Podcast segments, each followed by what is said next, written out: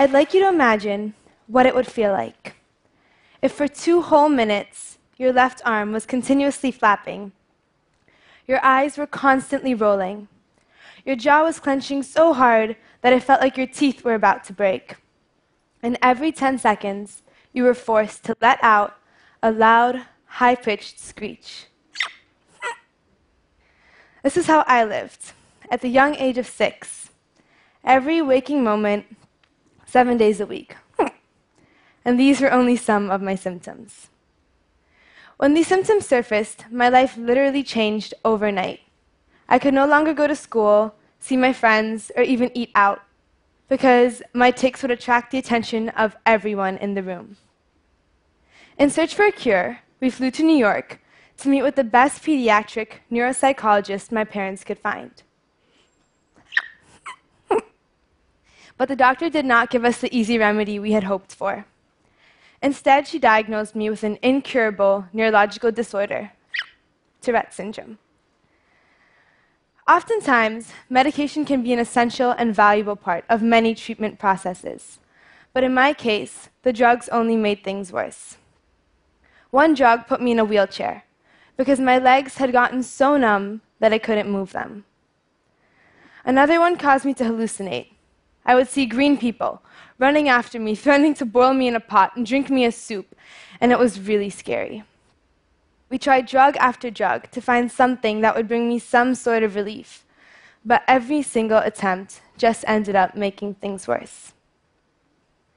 It is estimated that in 2013, in the United States alone, the prescription drug expenditure to treat neurological conditions and mental illness was about $89 billion annually. But imagine if there were a way to treat these conditions without, uh, without a price or without side effects. Imagine if your doctor prescribed you a daily dose of music. I'm here today to share with you my personal experience with music and the effect that it had on my neurological disorder. Tourette syndrome is essentially a series of involuntary movements and sounds, known as tics. The best way for me to really describe what it's like to have Tourette syndrome is something I'm sure you're all very familiar with the hiccups. You can try to stop yourself from the act. You can hold your breath and count to 10 or drink water upside down.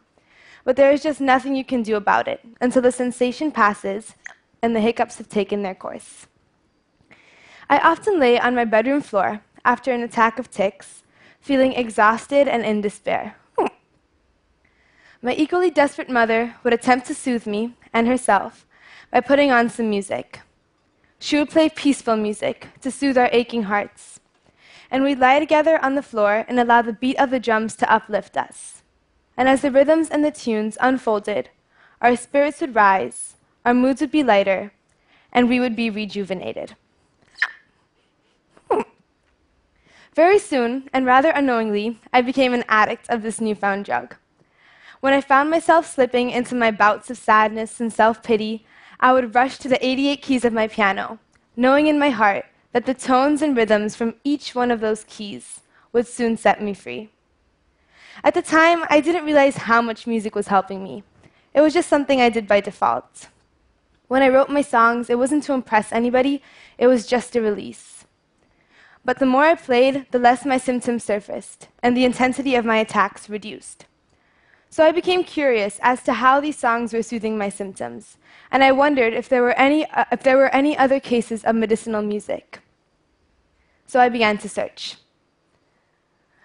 I found that there was a highly successful US Congresswoman, Gabby Giffords, who was shot in the head. She lost her ability to speak. Because the ability to speak and the ability to sing lay in two separate parts of the brain, her doctors brought in music therapists to work with her. The therapist encouraged her to sing her thoughts, since she was incapable of speaking them. And through this technique, the Congresswoman was finally able to regain her speech. Music helped heal Gabby Giffords. Scientists have found that music causes our brains to release a natural painkiller known as oxytocin and a feel good chemical dopamine. Dopamine is essential for a healthy nervous system and strongly impacts emotional health.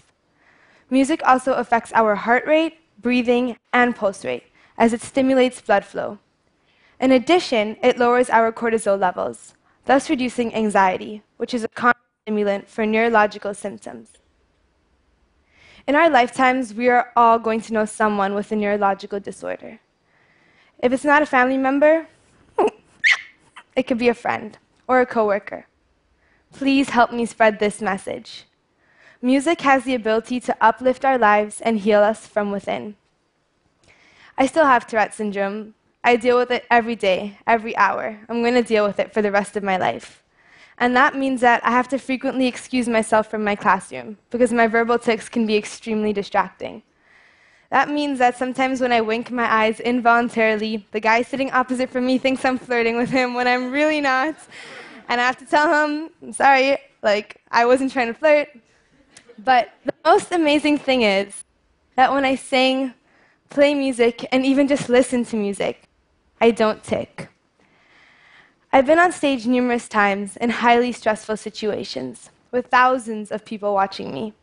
And while I do tic before my performance, when the music starts, the tics take a back seat.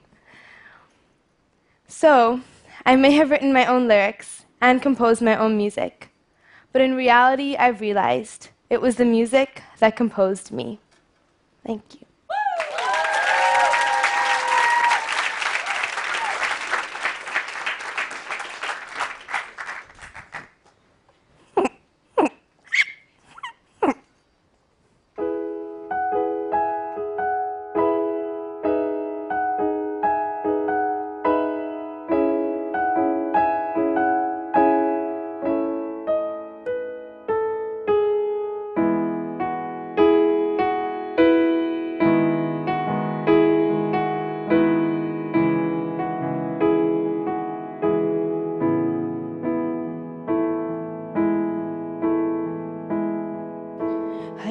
Took my mask off too soon.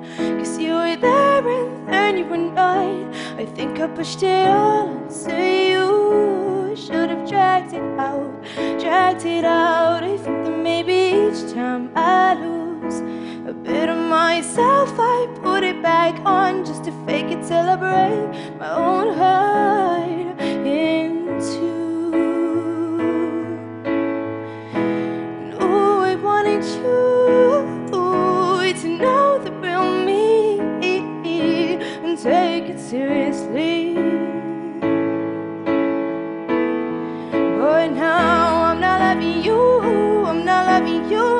I'm not loving you.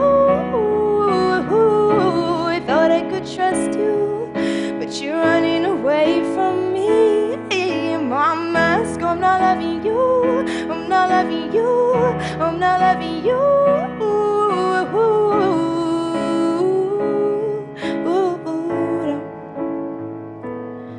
Right now.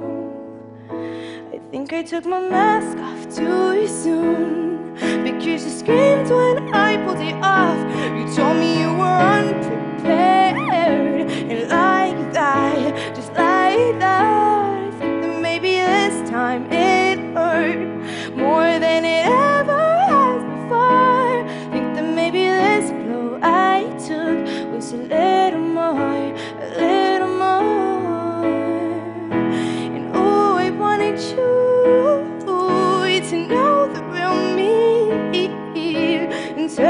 seriously, yeah.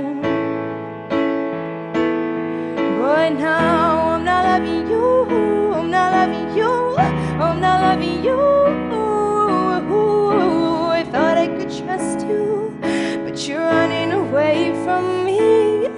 My mask, I'm not loving you, I'm not loving you, I'm not loving you.